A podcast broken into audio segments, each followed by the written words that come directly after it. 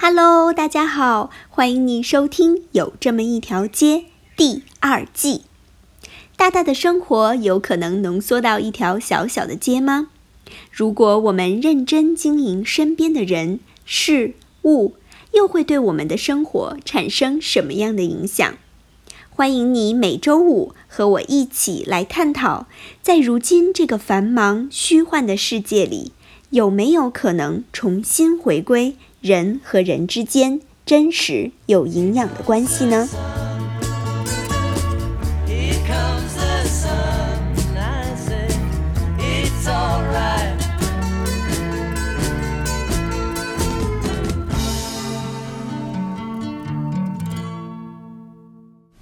？Hello，大家好，你们这一周过得怎么样呀？那上周呢，我发起了一个十四天的记录挑战。就是要来看看我们的大脑里面每天都在想什么呀？那我不知道你有没有开始尝试？嗯，丽呢是已经开始记录了，所以从上周五到这周五呢，刚好已经一周过去了。嗯，我就会发现啊，哇，大脑里面真的很多时候会有很多嗯隐藏的负面的想法。比如说呀，时不时就会跳出来说：“哎呀，这个人会不会，嗯，对我有什么意见呐？或者是说啊，是不是我做的东西不好呀？就是会有很多我没有发现的负面的想法。那也有一个听众呢，跟我反馈说：，哎，他呢，呃，开始记录的时候，就会想到自己小时候记日记的经历。他说呀，嗯，他就发现。特别是在他对别人很生气的时候，嗯，他的大脑里面通常会开始展开一系列的讨论。怎么说呢？就是，嗯，他会写下来说啊，这个人为什么这个样子呢？他这样做太不对了，他怎么样怎么样？哎，下一秒呢，他又开始想，哎呀，那是不是因为这个人可能是因为这个原因或者那个原因才是这样的啊？所以就一来一往，就直到最后呢，他说，嗯，好吧。明天还是美好的一天，所以他跟我说的时候，我就觉得哇，真的太可爱了。这个人，他真的是一个内心里面非常非常善良的人。嗯，所以呢，我就真的很期待哦，你们可以有更多更多的人来给我分享。当你在记录的时候，你发现了自己内心里面或者大脑里面有一些什么样有意思的想法。因为啊，当我知道自己的内容可以鼓励到一些人的时候，我真的会非常非常的开心。所以，嗯，非常的期待你会发给我这些你的想法。好喽，那今天呢，我们要来聊一聊一个，嗯，我觉得很有意思的话题。嗯，其实呢，它是来自一个朋友的发问。有一天呀，他就问我，他说。：“Lin，，我总是对我的朋友们感到很失望。哎呦，我该怎么办？哇，我必须承认，哎，当他开始问我这个问题的时候，我真的跟他确认了很多遍。哎，所以你是对我失望了吗？啊，还好，真的还好。嗯，他说我不是，我至少我觉得我不是他唯一失望的源泉。嗯。所以呢，当我们在开始更深入的聊天的时候呢，他就跟我坦白说，其实这是他一直以来一个非常持续的状态，这个就是他对于朋友的一个呃非常大的困惑吧。他说呢，其实他呃经常非常努力的和别人建立关系，但是呢。当他觉得哎，我们是朋友的时候，又会因为对方没有满足他的某一些期待而感到非常的失望，然后呢，他就会开始不自觉的去远离这些朋友，或者是降低对他们的期待。所以呢，这样一来一往，到头来呢，他就觉得，嗯，其实我可能就是一个没有朋友的人。那在我们今天对这个问题啊来展开聊一聊之前，我觉得我想要先说明一点，就是呢，嗯，其实每个人都有自己非常特殊的成长环境、嗯特殊的情况，还有呢就是他交往的这些人会给他造成这样的感觉。所以其实啊，嗯，你看似我朋友问出来的是一个很简单的问题，但其实这个里面涉及到了很多非常多吧不同层面的一些原因，对吧？比如说，呃，可能来自于他个人对人的期待呀，或者是来自于说，哎，他身边的这些朋友的类型是怎么样的？嗯，是不是有可能他就是他想要交朋友的这群人，他们的这种特质反而造成了他失望，嗯，这样的一个结果呢？所以，其实如果要解决他。真正他个人的这个问题，嗯，是需要花很多的时间去跟他个人来聊，找出这个原因的。我们很难在这一集的节目里面针对他个人的问题来做出一个讨论。所以呢，我今天嗯，想要我们来聊聊的呢，是嗯，相对来说一个比较泛泛的话题吧，就是嗯，有哪一些我们对朋友的认知里面。可能会有的误区，嗯，那我也希望呢，可以透过这些呃话题来引起嗯大家对于朋友这个问题的一些思考和共鸣，就我们一起来探讨说，哎，我们怎么样可以拥有一个更健康的朋友关系？好，那在这个前提下面呢，让我们再回到他的问题。我总是对自己的朋友很失望，这可怎么办呢？我觉得我们就可以先从一个最简单的问题来入手吧，就是谁是我的朋友？我是怎么定义朋友的呢？其实这个问题啊，我真的很想要听听你们的答案哦。我不知道你有没有认真的思考过，你和你身边这些。嗯，你会称为朋友的人，你们之间的互动方式是一个什么样子的呢？嗯，你们的互动是一种很单一的模式呢，还是你会把它形容成一种哎，嗯，很多元的样式？或者是说，呃，我换个问题来讲好了，你身边是不是只有一类朋友？那我举一个例子啊，比如说，可能有一个人他会说，哎，我有很多的朋友。我从来都不孤单，你看，我每天都有人叫我一起出去玩。嗯，可能呢，我们也会觉得，哎，这种人应该真的就是朋友遍天下的那一种吧。但是呢，如果当你去看他的这个和朋友相处的模式啊，你会发现，哦，原来他们唯一的相处模式就是出去吃饭喝酒，哎。也就是可能所谓的酒肉朋友，然后可能他们在吃饭的时候啊，就是兴致很高，大家就会哇捶胸顿足的说，嗯，我们是生死之交。但是呢，可能等了他们酒劲儿过了，清醒之后，他就会觉得哇，原来我们好尴尬，啊 我们之间很难有任何深入的沟通。嗯，而且呢，除了出来吃饭。呃，他们之间也没有任何其他的互动方式。那如果这个人他身边看下来就只有这一种和朋友互动的模式，那我就会说他身边只有一类朋友。嗯，那再举一个例子来说吧，比如说有一个人，嗯，他呢会说，我和我朋友的互动方式就是获得。所谓的获得呢，就是，呃，当他决定要不要跟这个人交朋友的时候啊，唯一的一个判断标准就是，这个人会给我的生活带来什么好处？他会把我带到一个哇，我未曾达到的所谓的高度吗？还是说，嗯，他会不会拓展我的什么呃什么所谓的渠道？嗯，就比如说吧，我可能会认识一些人。嗯，那他们呢？每天都会奔波于各种各样的一些活动，比如说校友会呀，比如说一些行业里面的这种酒会呀、workshop 呀。嗯，那他们的目标呢，其实就是去认识人。所谓的认识人啊，就是说我可不可以认识那些帮助自己拓展我自己的事业、我自己的人脉的人？我有没有可能认识一些我们可以创作出更多的可能性、合作的可能性的人？那，嗯，其实认识一些这些工作上的人也没有什么坏处嘛。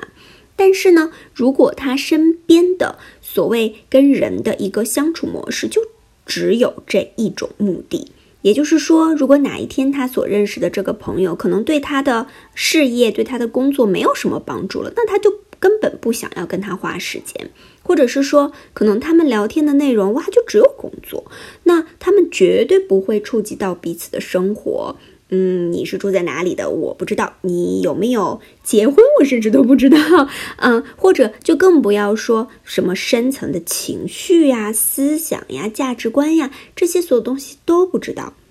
那如果说这个人他的朋友圈也是唯一只有这样跟人的互动方式，我也会说他的身边只有一类朋友。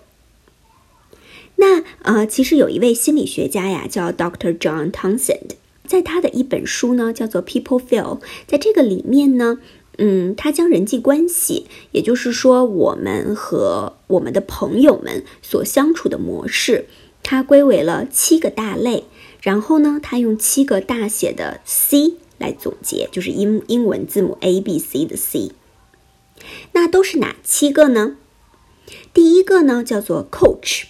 这个人他可能是你人生中的导师，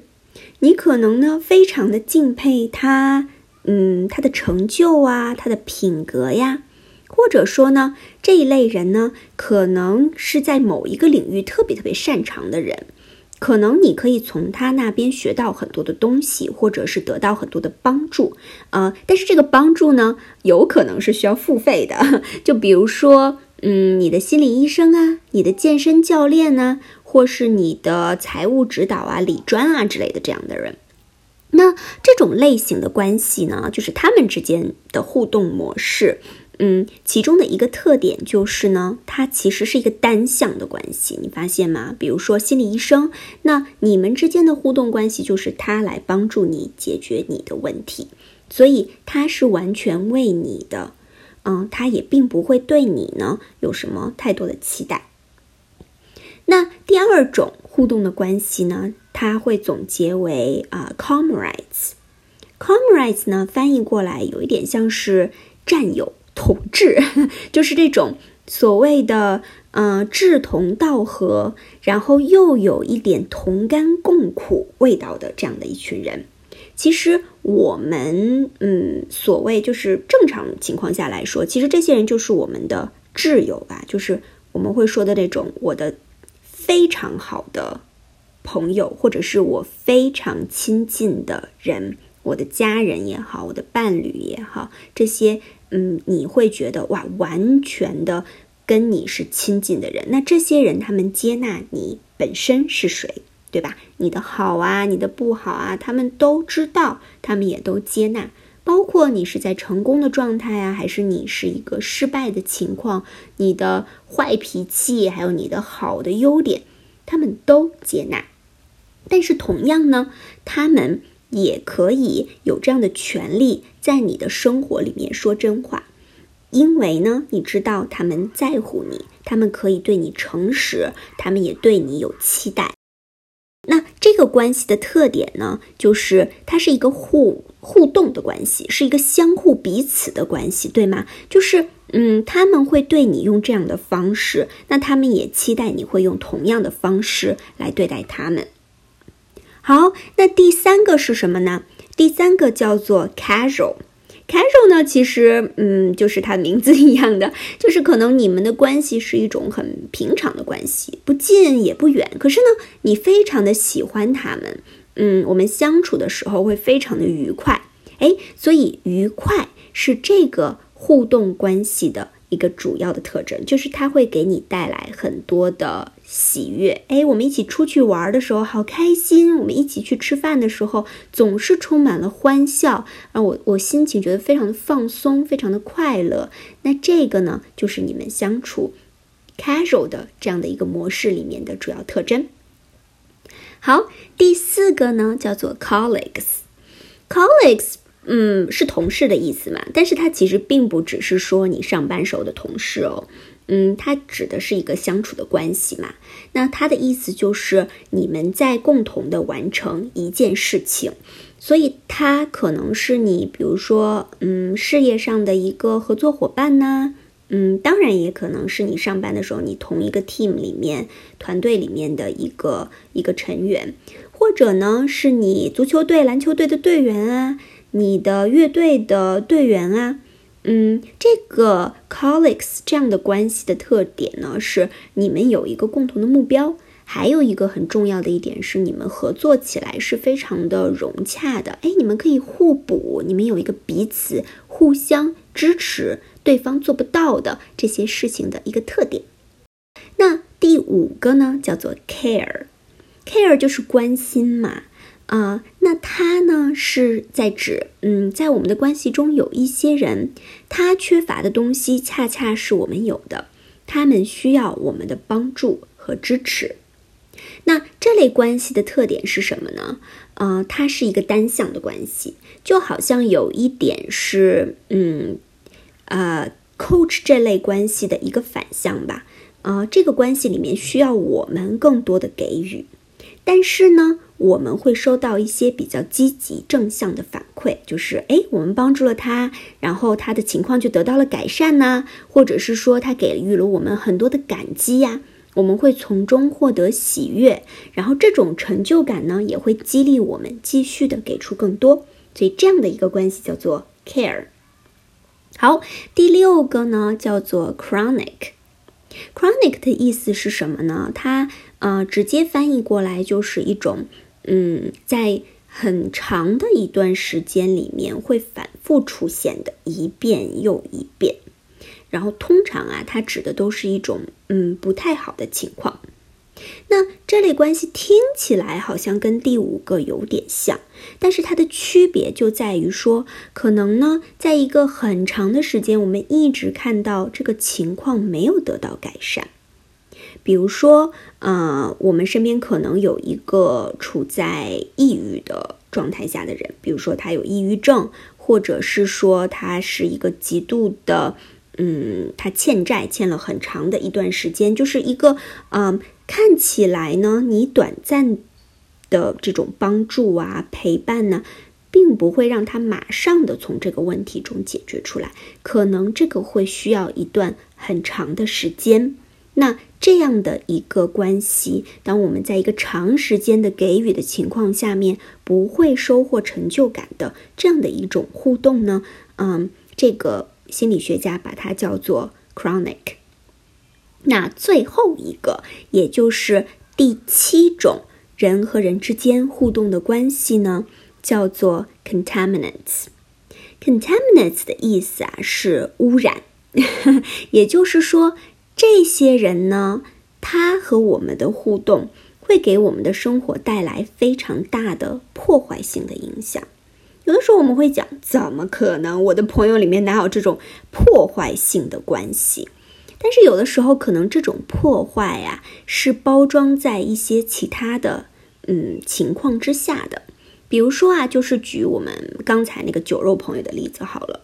假如说他们每一次都是这样的一个互动，然后这个这个酒肉朋友的圈子里面呀，有很多这种酒精成瘾的人。那他们不仅喝完酒，他们还会去做一些其他不健康的事情，比如说赌博啊，比如说其他的一些东西。那这样的互动对我们来说就是有污染的呀，它是有破坏性的。它不仅破坏我们的身体，也在嗯更大的一个程度上，长远来看，它会破坏我们的家庭、我们的工作很多很多的方面。好的，那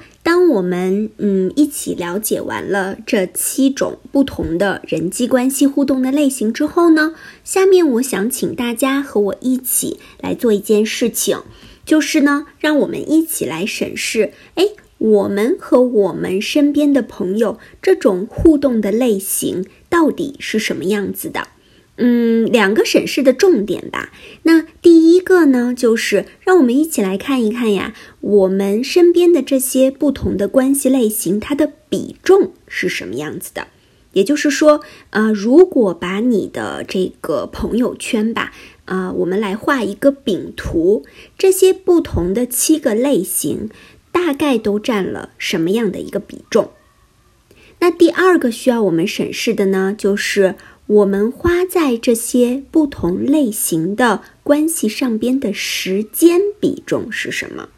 哎，同样的一个饼图，但是把它变成时间，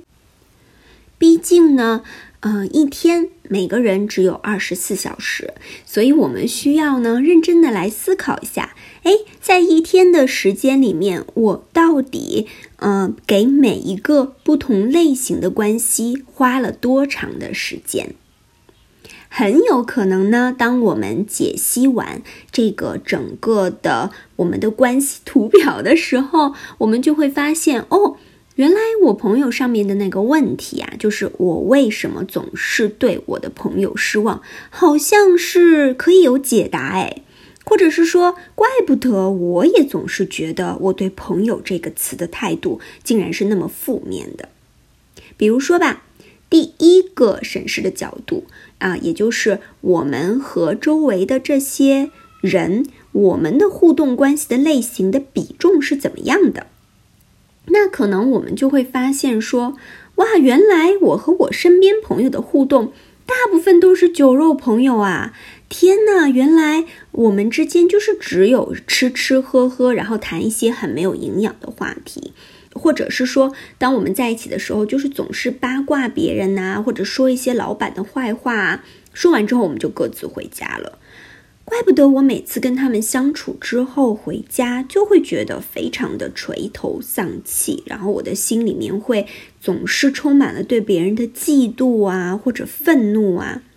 或者你也可能发现说，哎，怪不得我的家人每天都在抱怨我和这群人见面，哎，就只要我一说哦，我和某某某人出去见面。我的家人就会有一种非常不开心的想法，然后好像总是我处在一个和家人朋友的张力的中间，怪不得我会觉得想到朋友，我就觉得好累、好失望、好没有意义。也有可能呢，有的人他在审视之后就会发现说，哎。虽然呢，我是出于好意帮忙一些人，可是这类人真的占用了我很多很多的时间呢。嗯，就举个例子，比如说我可能一天回家已经很忙了，然后回到家说，本来我可以好好的陪我孩子玩一下呀，或者是说，嗯，我哪怕一个人静一静，结果好，这个朋友电话来了，然后他一聊就要跟我聊一个小时、两个小时。所有的时间都是在解决他各种各样的问题，他情绪上的问题，然后他这个问题那个问题，然后当我耐着性子把所有的耐心都给了他，听他聊完之后，我整个人就好累，我好想赶快去睡觉。那这种嗯，就是后边的两个 C，比如说 chronics 或者 care 的人。虽然他可能我朋友的类别里面大概只占了百分之一，或者他只有这么一两个，可是哇，我却发现他们占据了我整个嗯一天中大部分的时间和心力，让我完全没有时间能够跟别人来互动了。而且更可怕的是，我可能错误的理解了我们之间的互动。那可能本来这是一个。嗯，chronic 或者是 care 的这样的一个关系，我却把它当成了战友一样的这种 comrades 一样的关系。我以为说，哦，我完全的接纳了他，他也会这样对我的，他也会这样支持我的。但是我却没有看到说，可能这个人他目前的状态并不是处于一个能够给别人带来关心和帮助的状态。那如果说我持续的对待这个关系的互动是一个嗯错误的期待、错误的状态，那真的会让我们对所谓的这种朋友之间的互动感到非常的失望。而且呀，我觉得嗯，我们需要值得注意一个事情，就是呢，其实问题呀，它不在于说这些互动关系的本身，每一个互动的关系，除了最后的一个，都是好的。嗯，但是呢，问题在于说我们身边的这些互动，它的比重是不是合理？还有我们所花的这个时间是不是可持续的？那么审视之后呢，我们需要问自己一个问题，就是，呃，我们怎么可以有意识的来开始调整自己朋友圈里面互动的模式呢？嗯，我们怎么样可以获得一个健康的、可持续的人际关系呢？那我自己觉得是有三点吧。第一点呢，就是我们要有意识的去扩展自己第一到四个大写的 C。嗯，什么叫做有意识的去扩展呢？嗯，其实就像我刚才讲的一样啊，这七个类别呢，它并不是指一种人哦，并不是说好，呃，我身边的朋友 A 他就是一个 coach，我身边的朋友 B 他就是一个呃什么什么样的人。不是要为了给我们的朋友贴标签哦，它指的只是一个我们和别人相处的模式。那既然是一种相处的模式，也就意味着，哎，我和这个朋友 A 的关系有可能从一个模式转变到另一个模式哦。那这个呢，就需要我们去抱着一个积极的、开放的态度去了解别人。然后去认真的看待我们和他们相处的方式。那举个例子好了，呃，可能呢，你旁边这个做了已经一年的同事吧，那一开始的时候，你跟他的关系就真的只是一个同事，甚至都不到这个，就是嗯，之前这个心理学家他说的这种 colleagues，所谓的这种啊，一起合作有很相处融洽的这种关系的。这种这种模式，可能你们就只是一个普通的萍水相逢的人，然后平时也没有什么接触。那突然有一天呢，哎，你们被一起安排去做了一个项目，然后你们要一起出差。那这个路上你们就接触很多嘛，你就会发现哇，跟他一起聊天好开心。原来我们都有一个共同的爱好，比如说，哎，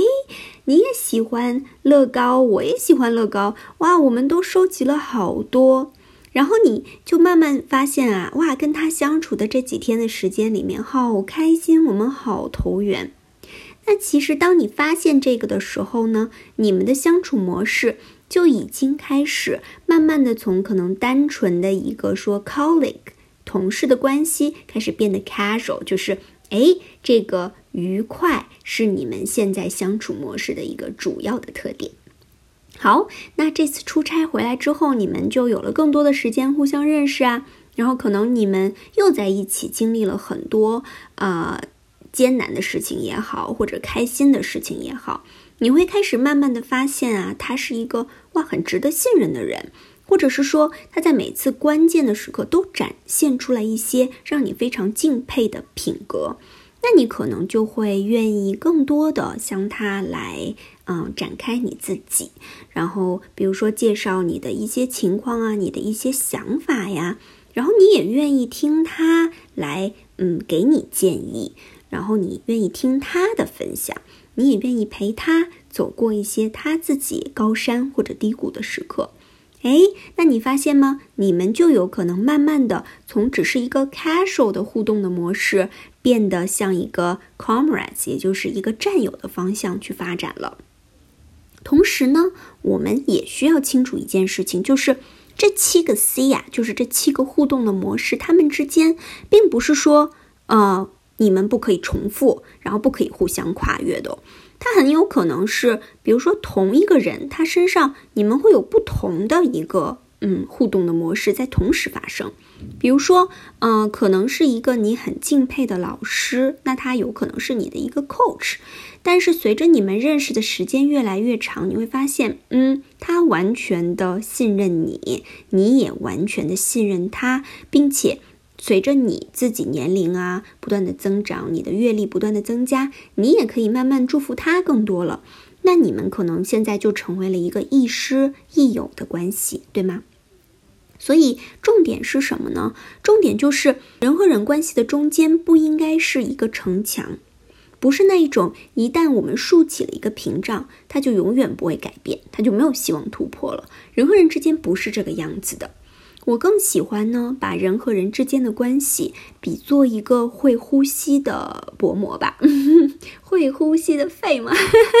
嗯，就是呃一种一呼一吸的关系。我们可以呼出这些污染的、没有营养的关系，也让更多有养分的这些关系进来。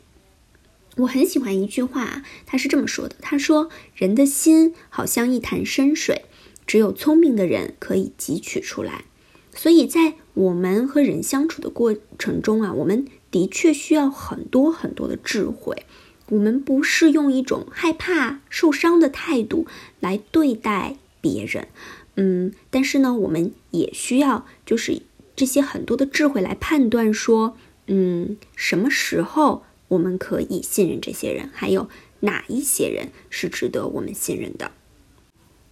这里就要有一个但是了，但是如果有人说，哎，我现在想要的相处模式就是全部前四种。嗯，全部都是我可以获得，或者是一个双向的，我又可以获得，然后我又要付出的这样的关系，那我就真的要说了，哇，你这个想法真的是非常的不切实际，也是非常的不负责任哦。因为呢，我们都知道啊，每一个人他是人呐，人都是复杂的，人都是不完美的，我们可能呢都会有这种。我也只想要收获，不想要给予的时候，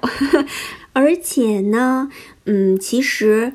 祝福别人，嗯，给予别人，是我们每一个人存在在这个世界上面都在被呼召去做的一件事情哦。而且给予的时候，其实会给我们带来一个很大的健康，那就让我们不要成为一个自私的只想要收获的人。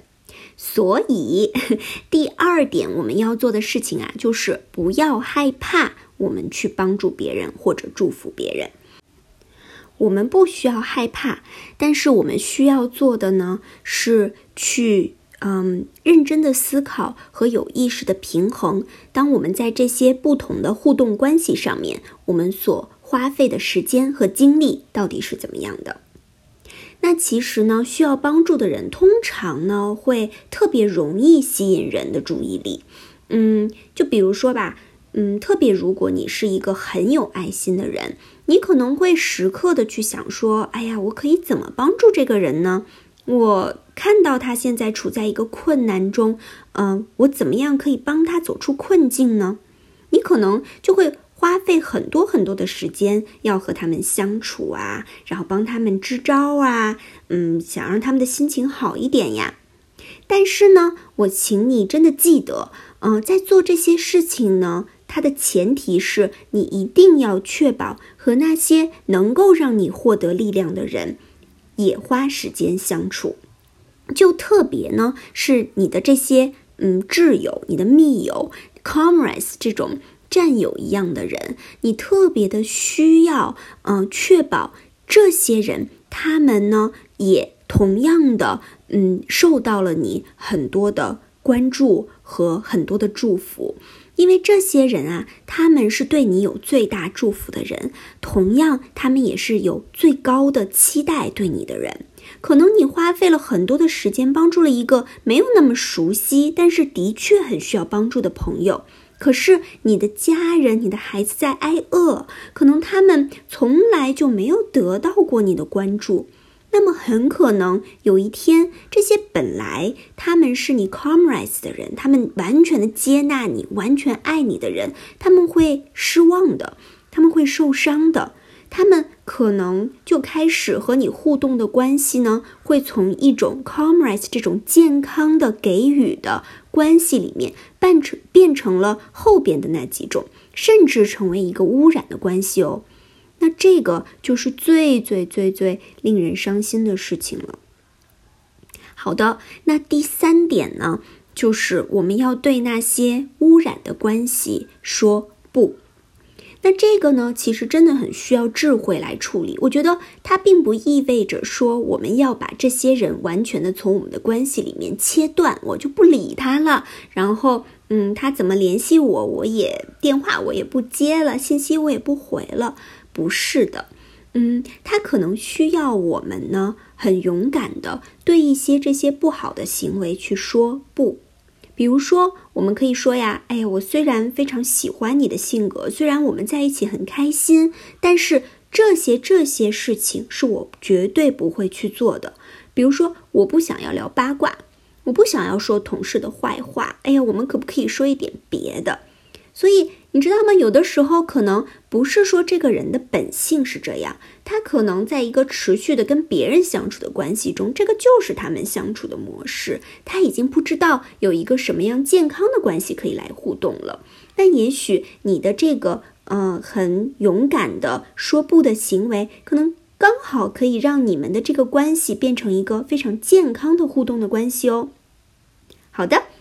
那最后呢，我想说的是，其实我们每一个人啊，都有选择和什么样的人交朋友，和什么样的人相处的自由。同时呢，我们也的确要学会给别人选择一个什么样的嗯方式和你相处的自由。就有可能有的人啊，他目前的一个嗯舒服的方式吧，可能只是把你。以一个 casual 的朋友来相处，就比如说我们在一起出去玩很开心啊，但是你这样你就不能强迫他像一个战友一样对你至死不渝，对不对？啊，所以这个是需要你们之间有一个沟通和一个共识的。那时间呢，就是一个非常奇妙的催化剂，我们都嗯非常需要呢，就是。目前以目前的这个状态下面，我们对自己目前的这个状态诚实和负责任就好了。嗯，其实说到这个呀，有一句话可以很好的总结，我真的超级认同，而且我觉得这句话其实它适用于任何一个亲密的关系。他在说呢，呃，一个好的关系，它建立在一系列的选择之上，不断的交换彼此的想法，经过了时间的考验。那它的其中呢，充满了重要的对话、健康的沟通，还有一次一个的好决定。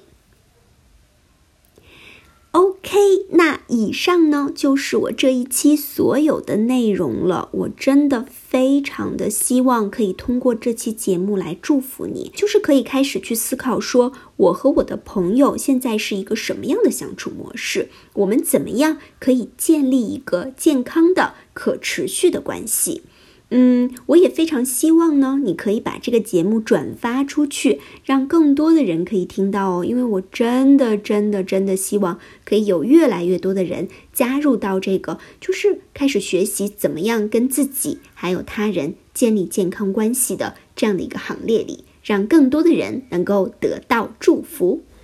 然后哦，还有一件事情，真的要拜托拜托大家，就是请各位真的帮忙支招哦，让我知道怎么样可以有更好的录音效果。哎呦，其实我最近真的为这件事情非常的烦恼，因为我一直以来呢都是用手机直接录音的，嗯，但是我就发现真的杂音好多。而且呢，只要我最近几周在录音啊，然后我的邻居就在装修哦。上一集啊，嗯，就是我录第二集的时候，我就是趁着他每一个装修休息的那个几分钟，然后就赶快录几句。天呐，真的太难了。嗯，而且我会发现啊，用手机录音就是很难除掉一些自己的这种什么吐气的声音啊、咽口水的声音啊，嗯，所以呢，嗯，我最近有在开始考虑说我要买一支嗯录音话筒。嗯，所以如果说你对录音设备呀，或者是这种音频剪辑的软件呐，就是很有研究，真的欢迎你帮我留言，拜托拜托来帮帮我，提高一下我的节目质量。好啦，那这期节目呢就到这里了。这一期啊，真的是有一点点的兴奋，所以我就絮絮叨叨的说了好多好多。因为这个周日啊是复活节，呃，那其实今天呢，呃，国外因为今天是周五嘛。国外会把这个周五呢叫做 Good Friday，对吧？就是直直接翻译过来就是好周五。但其实如果你读过嗯西方的这个文学、西方历史吧，你就会知道说，呃，其实。这个时间就复活节的这个 Good Friday 呢，是一个历史上面非常黑暗的时刻，它就不可能要叫成好 Good，对不对？直到呢，我听到有一个人说啊，他说周五是 Good，是因为周日要来了，好的事情在发生，周日就是复活节了。哇，我听到的时候真的充满了希望诶。啊，我也希望这句话可以同样的鼓励到你，因为呢，如果说你感觉自己就处在一个生命中的至暗的时刻，我希望你知道呢，嗯，你知道吗？周日就在不远的前方哦，啊，只要过完周六，马上就来喽。即使可能呢，今天的你还没有发现，觉得啊，我真的看不到盼望，但是事实就是。好事就在不远处，所以真的祝福你复活节快乐！那我们下周五再见啦，拜拜。